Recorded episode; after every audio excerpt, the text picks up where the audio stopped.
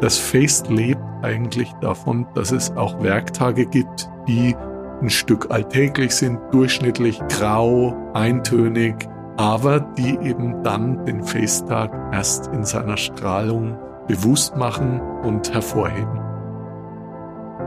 Alle Feiernden sollen durch ein Fest ein Stück Unterstützung bekommen. Rituale haben eine unglaubliche, zu, zueinander bringende, verbindende Wirkung zwischen Menschen.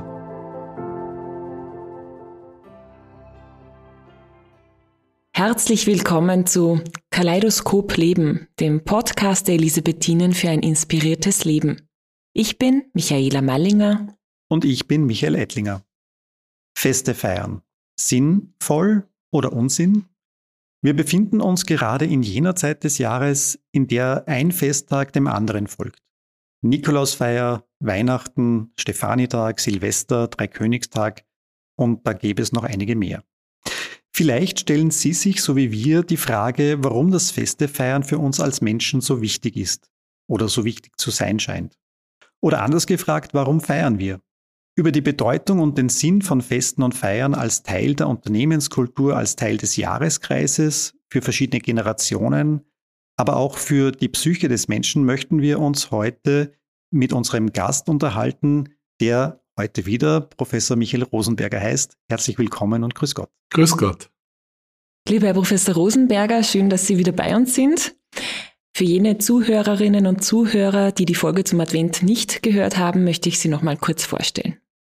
Univers Universitätsprofessor Dr. Michael Rosenberger, 59 Jahre alt. Sie sind Priester, ursprünglich aus Würzburg und leiten seit fast 20 Jahren den Lehrstuhl Moraltheologie an der Katholischen Privatuniversität Linz. Sie lieben die Natur und haben dieser nicht nur einen Schwerpunkt in ihrer Arbeit gewidmet, sondern verbringen auch ihre Freizeit gerne beim Bergsteigen und beim Radfahren draußen. Zu unserem heutigen Thema, dem Feiern von Festen, bringen Sie viel Erfahrung aus Ihrer Tätigkeit als Seelsorger ein, aber auch sehr viel Hintergrundwissen aufgrund Ihrer universitären Ausbildung und Tätigkeit mit. Deshalb freuen wir uns sehr, dass Sie heute wieder unser Gast sind. Herzlich willkommen. Dankeschön.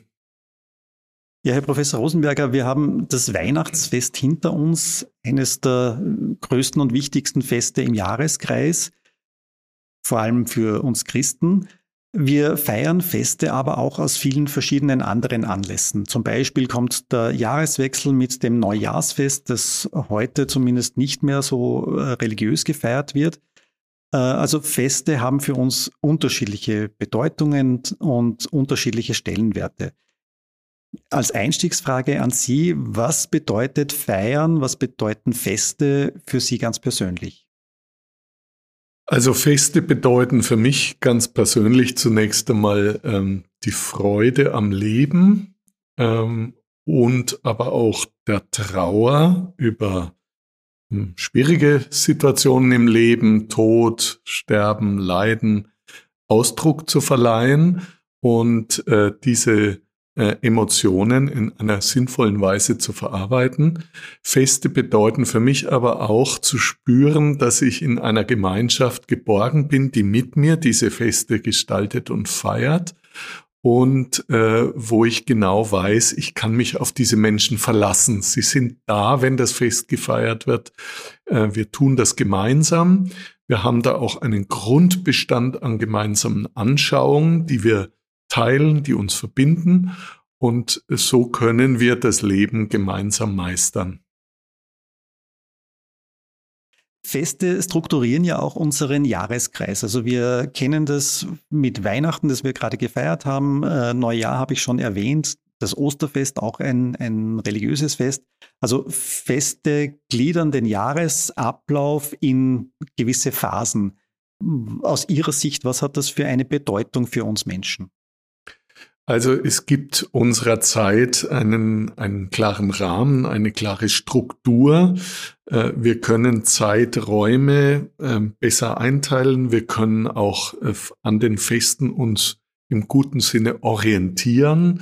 Äh, sie helfen uns auch, uns an frühere Jahre zu erinnern. Wie war das letztes Jahr an Weihnachten? Wie war das letztes Jahr an Ostern?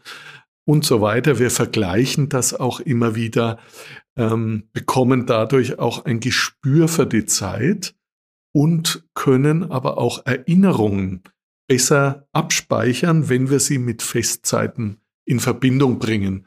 Beispielsweise, wenn man sagen kann, letztes Jahr an Weihnachten war die Oma, der Opa noch dabei. Das mag im ersten Jahr sehr schmerzlich sein, dann auch zu wissen, jetzt heuer ist es nicht mehr so, weil derjenige verstorben ist in der Zwischenzeit. Aber es hält auch die Erinnerung an diesen Menschen wach und bringt uns mit ihm in Beziehung. Und das ist etwas ganz Wesentliches für unser Leben. Mhm. Und manchmal macht man das ja dann noch Jahre später, dass man sich zurückerinnert und überlegt, wann war denn das genau? Mhm. War da die Oma noch dabei oder war sie vielleicht schon nicht mehr dabei, mhm. um es auch wieder äh, zeitlich einordnen zu können, wann hat mhm. äh, was stattgefunden oder wann war welches Fest. So ist es. Kann auch weitergehen mit Wetterereignissen, dass man sagt, letztes Jahr an Weihnachten hat's geschneit und heuer ist es 15 Grad warm oder solche Dinge. Also man hat relativ starke Erinnerungen an vorangehende Feste. Äh, die bleiben viel mehr im Gedächtnis als jetzt der Alltag. Und äh, das gibt uns eine bessere Möglichkeit, auch die Zeiträume unseres Lebens wahrzunehmen und dann auch entsprechend uns bewusst zu machen, boah, jetzt bin ich schon 59 Jahre alt, jetzt habe ich schon 59 Weihnachtsfeste gefeiert. Ähm, das gibt mir einen, ein anderes Gespür für Zeit und auch für mein Leben. Aber das heißt ja auch, dass jedes Fest irgendwie einen äh, Grund haben muss. Sie haben jetzt gerade gesagt, 59 äh, Jahre, das heißt ja die Geburt, aber auch, äh, wenn ich jetzt an Unternehmenskulturen denke, wo man Erfolge feiert, oder wenn ich an Jahreskreisfeste denke, wo ein Bedürfnis im Hintergrund steht. Wir haben beim Advent über das Weihnachtsfest gesprochen, wo es so um dieses Vorfreude geht, oder das Fastenfest, wo es darum geht, sich, ich will nicht sagen zu kasteien, aber mehr so diese Disziplin zu schulen und dann immer dieses, diese, diese Bedeutung, oder? Die, die jedes Fest haben muss. Absolut, äh, das ist ganz zentral. Also ein Fest hat immer eine Bedeutung. Wir geben sie ihm, wir sprechen sie ihm zu und wir wollen sie auch hören und wahrnehmen bei dem Fest. Deswegen muss dann auch das Ritual, das mit einem bestimmten Fest verbunden ist, irgendwie mit dieser Bedeutung, die wir dem Fest geben, zusammenpassen. Sonst haben wir das Gefühl, da stimmt was nicht. Ja? Ähm, ich würde jetzt gar nicht, Sie haben das Stichwort genannt, Erfolge bei Betriebsfesten. Ich glaube gar nicht, dass der Erfolg das Erste ist, was wir da feiern, ähm, sondern eher der Übergang von einer Phase zu einer anderen Phase. Also äh, auch wenn ich im Betrieb jetzt sage, wir haben, haben jetzt ein tolles Projekt abgeschlossen, wir haben da was Großes geleistet und auf den Weg gebracht, äh, der Erfolg ist nicht so das Zentrale, sondern dieser Übergang zu sagen, da ist jetzt was abgeschlossen, da haben wir Jahre dran gearbeitet und was kommt jetzt? Was ist das nächste? Ja, da entsteht ein Stück Unsicherheit. Also so ähnlich vielleicht wie bei der Matura oder auch bei uns an der Universität, wenn die Studierenden ihr Studium beenden. Das wird natürlich mit einem Fest gefeiert, aber der Erfolg ist eher das Zweitrangige. Das erste ist, jetzt ist die Schulzeit rum, jetzt ist die Studienzeit rum und was kommt jetzt? Das löst eine Unsicherheit aus und die muss irgendwie bewältigt werden. Und das Fest hilft uns, gibt uns da eine gewisse Orientierung, Stütze, so ein Grundvertrauen, egal was jetzt danach kommt, wo du dich hinentwickelst, was du mit deinem Leben jetzt im nächsten Schritt tust, es wird unter einem guten Vorzeichen stehen. Bei mir, ich weiß nicht, können Sie sich an Ihre Sponsion erinnern? Ich kann mich Durchaus, erinnern. Durchaus, ja. ja. ja, ja. Und ich kann mich erinnern, ich bin da drin gesessen bei dieser ähm, doch etwas äh, ja, sie war jetzt nicht sehr modern, dieses Fest, diese Feier an der Uni. Aber ich habe gemerkt, ich habe diese Form gebraucht, um überhaupt zu realisieren, was ich da jetzt geschafft mhm. habe, um überhaupt zu realisieren, dass das jetzt ähm, erledigt ist. Also nicht nur, wie Sie sagen, die Zukunft, diesen Übergang, sondern auch Bewusstwerdung mit allen Sinnen, nämlich zu fühlen und zu erkennen, Jetzt ist es geschafft. Jetzt Jawohl. ist es erledigt. Und das heißt natürlich gleichzeitig auch Abschied nehmen. Ja. ja? Denn äh, viele Schülerinnen und Schüler, Gott sei Dank kann man sagen, fühlen sich ja in ihrer Schule wohl, sind da ein Stück weit zu Hause, auch mit den Klassenkameradinnen und Kameraden und mit äh, den Lehrerinnen und Lehrern. Also sie, sie haben sich da irgendwie ganz gut hineingefunden. Um und jetzt ist rum, ja. Und jeder geht seinen Weg und in alle Himmelsrichtungen geht's auseinander. Hui, äh, alte Freundschaften äh, sind wenn überhaupt, nur noch auf die Distanz weiterzuführen. Vielleicht gehen sie ganz verloren. Und was mache ich jetzt? Und äh, dieses Abschiednehmen ist gar nicht so einfach. Ähm, loslassen und was Neues beginnen. Und das hat mit den Festen schon auch sehr stark zu tun. Sehr schön, diese Lebensereignisse, ja, man feiert die Geburt eines Kindes, man feiert verschiedene Abschlüsse, die Hochzeit, äh, was halt so da daherkommt im Laufe des Lebens. Und wenn Sie jetzt so Abschied und Abschluss sagen, dann geht es natürlich auch um den Tod, um, um dieses äh, Trauerrede, Begräbnis. Und da ähm, geht es dann ja gar nicht mehr um das eigene Erleben, um das eigene Abschiednehmen von einer Phase, sondern häufig auch die der Angehörigen. Also Trauerreden äh, sind ja häufig eher, äh, und dieses Fest des Abschieds ist wenig, ist ja häufig für die Angehörigen eine Unterstützung. Absolut.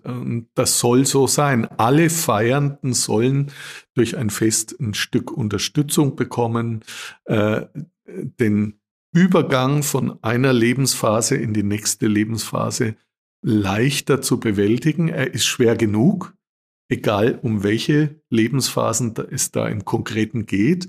Es ist nicht leicht, von der einen Phase in die nächste hinüberzukommen. Und da soll das Fest einem Hilfe sein und einem zeigen, äh, du bist da nicht allein, du kannst diesen Schritt mit anderen gemeinsam gehen.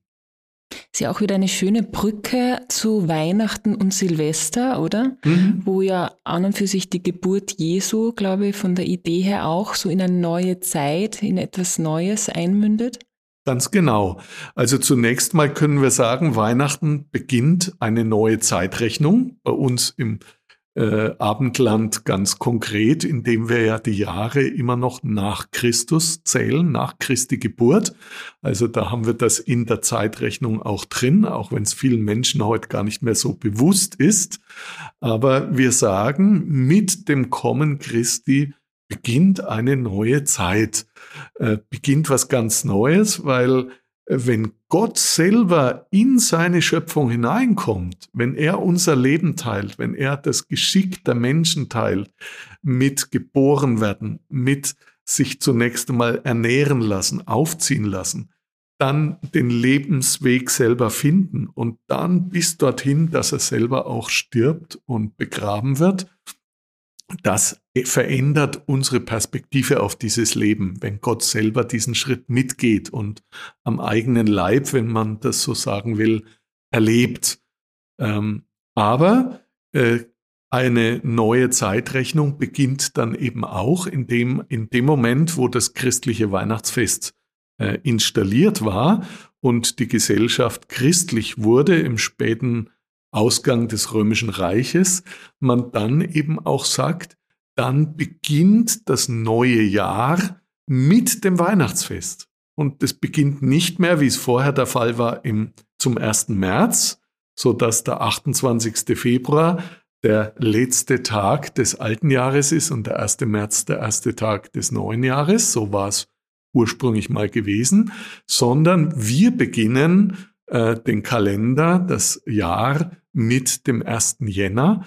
Und der 1. Jänner, warum? Es ist der achte Tag des Weihnachtsfestes. Man hat acht Tage Weihnachten gefeiert.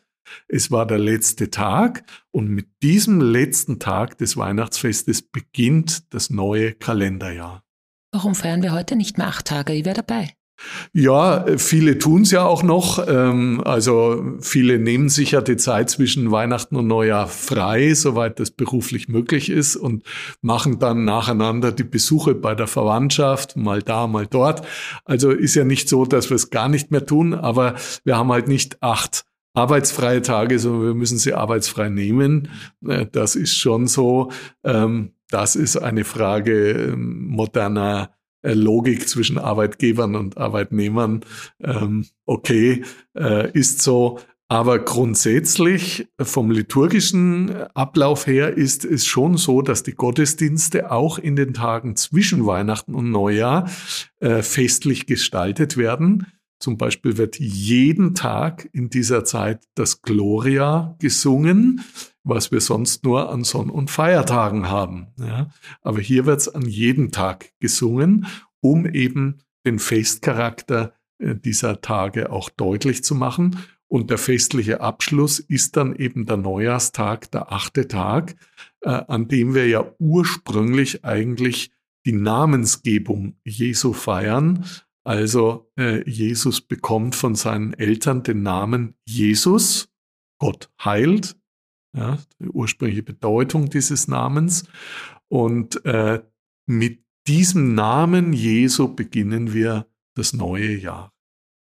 Aber wie ist dann der 6. Jänner einzuordnen, dieser heilige Dreikönigtag? Weil so wie Sie es jetzt sagen, mhm. ist ja so ein bisschen so der neue, das neue Jahr beginnt und so Neustart. Und dann kommt aber gleich nochmal so ein Fest daher. Ja, äh, mein, das hat damit zu tun, dass wir eben sehr unterschiedliche Erzählungen in den Kindheitsgeschichten der Evangelien haben. Äh, das Weihnachtsfest, da lesen wir eher das Lukas-Evangelium mit der Geburt des Kindes in dem Stall von Bethlehem, wo es in der Krippe liegt und äh, wo die Hirten kommen und das Kind besuchen und ihm alles Gute wünschen. Äh, bei äh, Matthäus bekommen wir eher die Erzählung, dass die Weisen aus dem Morgenland kommen. Und das ist natürlich schwierig, zwei Stories, die sehr unterschiedlich sind, äh, auf ein Fest zu vereinen. Und deswegen hat man irgendwann sich entschieden, daraus zwei getrennte Feste zu machen. Es ist im Grunde genommen nochmal ein zweites Weihnachtsfest. Und das Interessante ist ja, dass in vielen Ländern der Welt die Geschenke für Weihnachten gar nicht am am Weihnachtstag gebracht werden, sondern erst am Tag der Epiphanie. Ähm, in Italien zum Beispiel erzählt man, dass das eine Frau macht, eine Art gute Hexe, die heißt Befana. Und Befana kommt von Epiphanie, ist also von diesem Wort abgeleitet, vom Festtag abgeleitet. Also in Italien gibt es die Weihnachtsgeschenke am 6. Jänner. Epiphanie sagt mir jetzt gar nichts. Ich kenne ja den Stefani-Tag. Ist das das gleiche jetzt, oder? Nein, Epiphanie ist äh, das griechische Wort für Erscheinung. Und äh, die offizielle Bezeichnung dieses Festes ist nicht Dreikönig oder so etwas, weil von Königen ist auch gar nicht die Rede, von dreien auch nicht.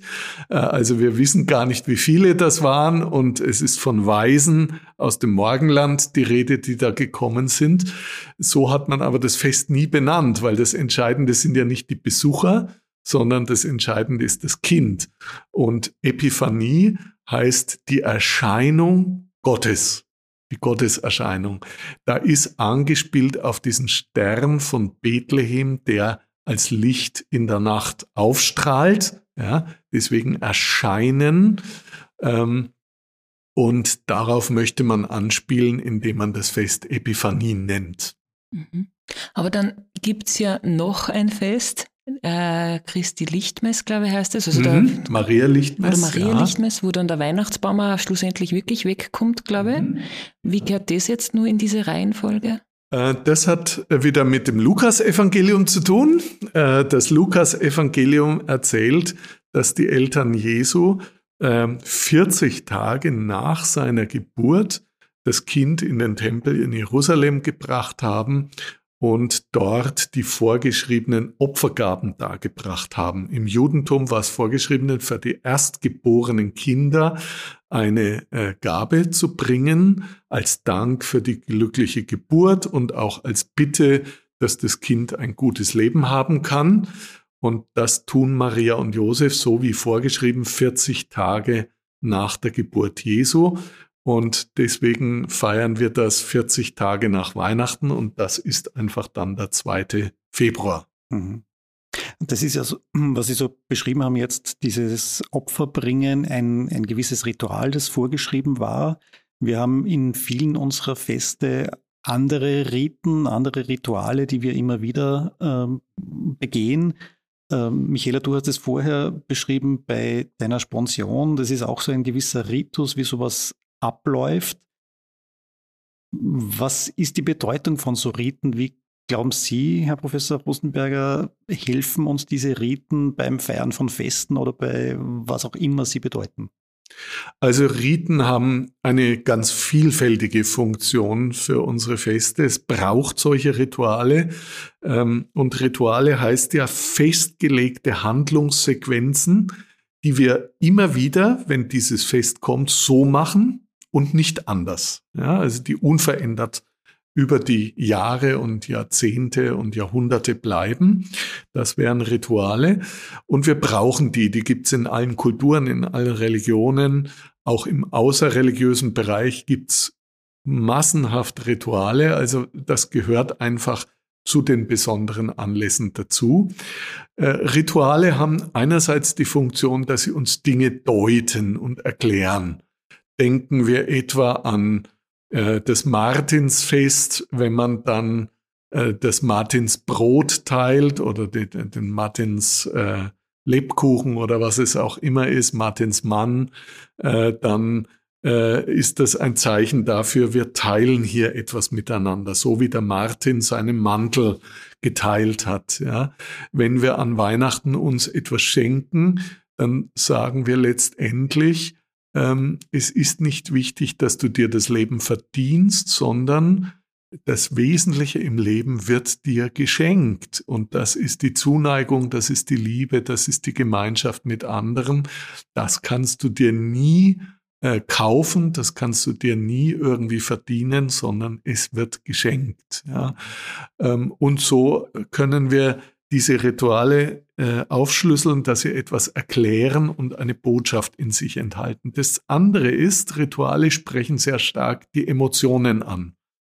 Also ich kann natürlich an Weihnachten sagen, äh, Christus ist das Licht in der Finsternis und Christus macht dein Leben hell, gerade dann, wenn es besonders dunkel ist in deinem Leben. Das kann ich mit Worten sagen. Aber es hat eine ganz andere Wirkung, wenn ich am Christbaum die Lichter anzünde oder am Adventskranz die Lichter anzünde.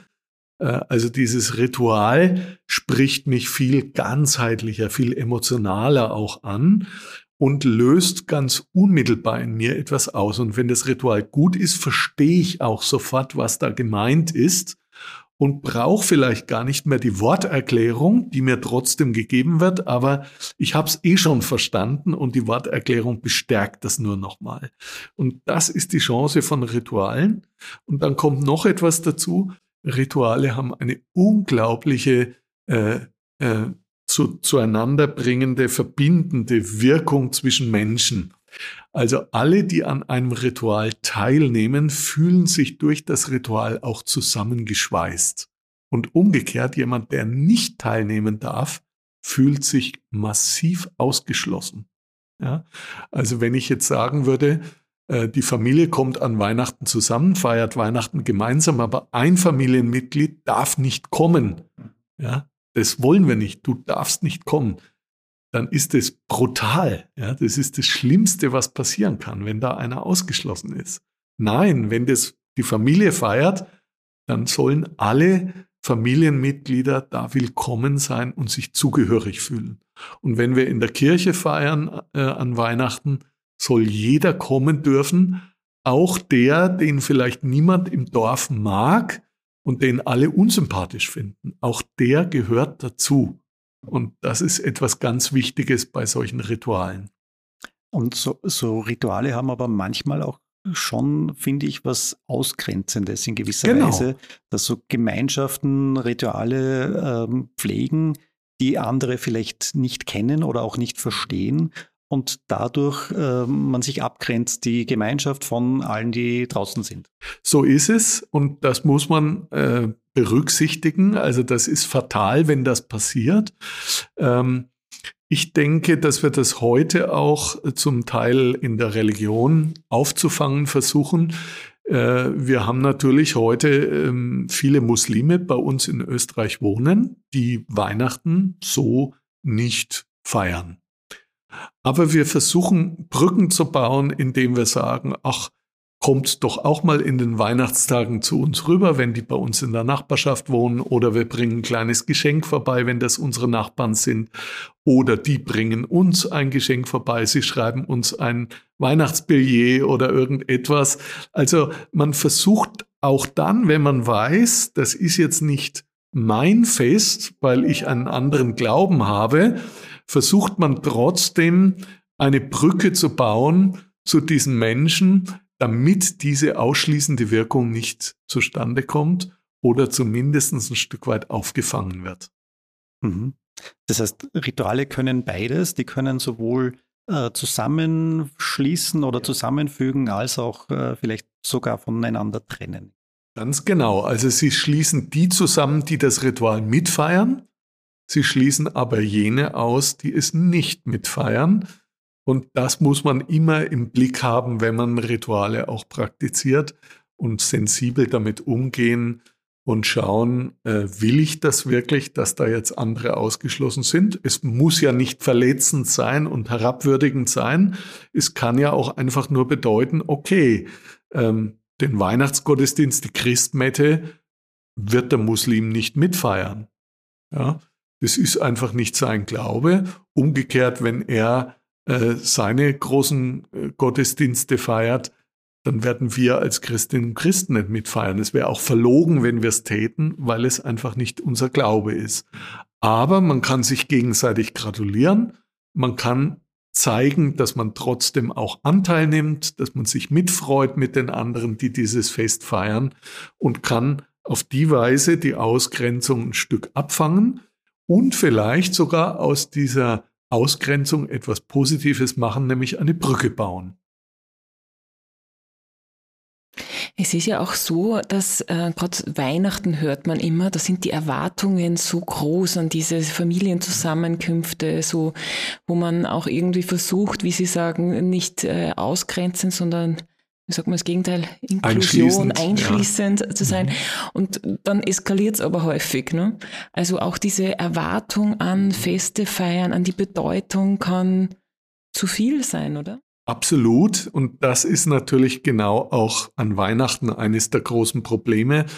Äh, wenn man die Scheidungsziffern auf die Monate des Jahres äh, aufteilt, dann sieht man, dass äh, in, im Jänner, also nach Weihnachten, überdurchschnittlich viele Scheidungen eingereicht werden. Und das hat natürlich genau damit zu tun, dass da ein Weihnachtsfest im Konflikt, im Streit, vielleicht sogar in Gewalt geendet ist. Ähm, und das hat mit diesen überhöhten Erwartungen sehr viel zu tun. Also Feste sind auch verletzlich und äh, sind etwas sehr Labiles, etwas sehr Sensibles. Und äh, da muss man schon auch aufpassen, dass man nicht zu viel von einem Fest erwartet. Das Fest kann nicht den Alltag von 365 Tagen eines Jahres gut machen, wenn dieser Alltag das ganze Jahr über schiefgelaufen ist. Ja. Das geht einfach nicht, sondern dann wird auch das Fest schieflaufen. Es ist ein Stück weit auch ein Abbild dessen, was im Alltag eines Jahres passiert ist.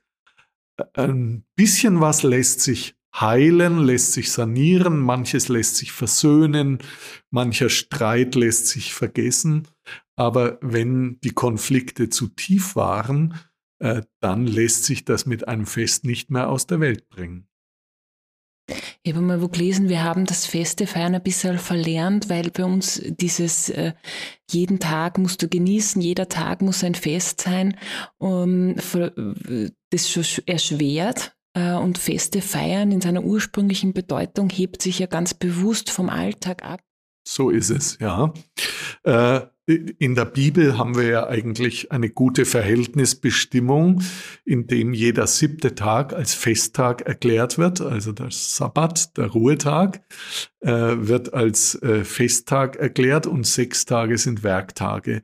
Und in der Tat sind wir momentan in unserer modernen Kultur mit dem Wohlstand, den wir erreicht haben, in der Versuchung, auch Werktage zu Festen zu machen und dann verlieren aber die eigentlichen Feste ihre Wertigkeit und ihre Strahlkraft. Und äh, das wäre sicher auch ein wichtiger Punkt, dass wir schon auch uns selber in unserer Lebensgestaltung begrenzen und sagen, Werktag ist Werktag und da muss ich nicht noch ein Fest draus machen und am besten das ganze Leben zum Fest machen, sondern das Fest lebt eigentlich davon, dass es auch Werktage gibt, die ein Stück alltäglich sind, durchschnittlich grau, eintönig, äh, nicht so prickelnd, ähm, aber die eben dann den Festtag erst in seiner Strahlung äh, bewusst machen äh, und hervorheben.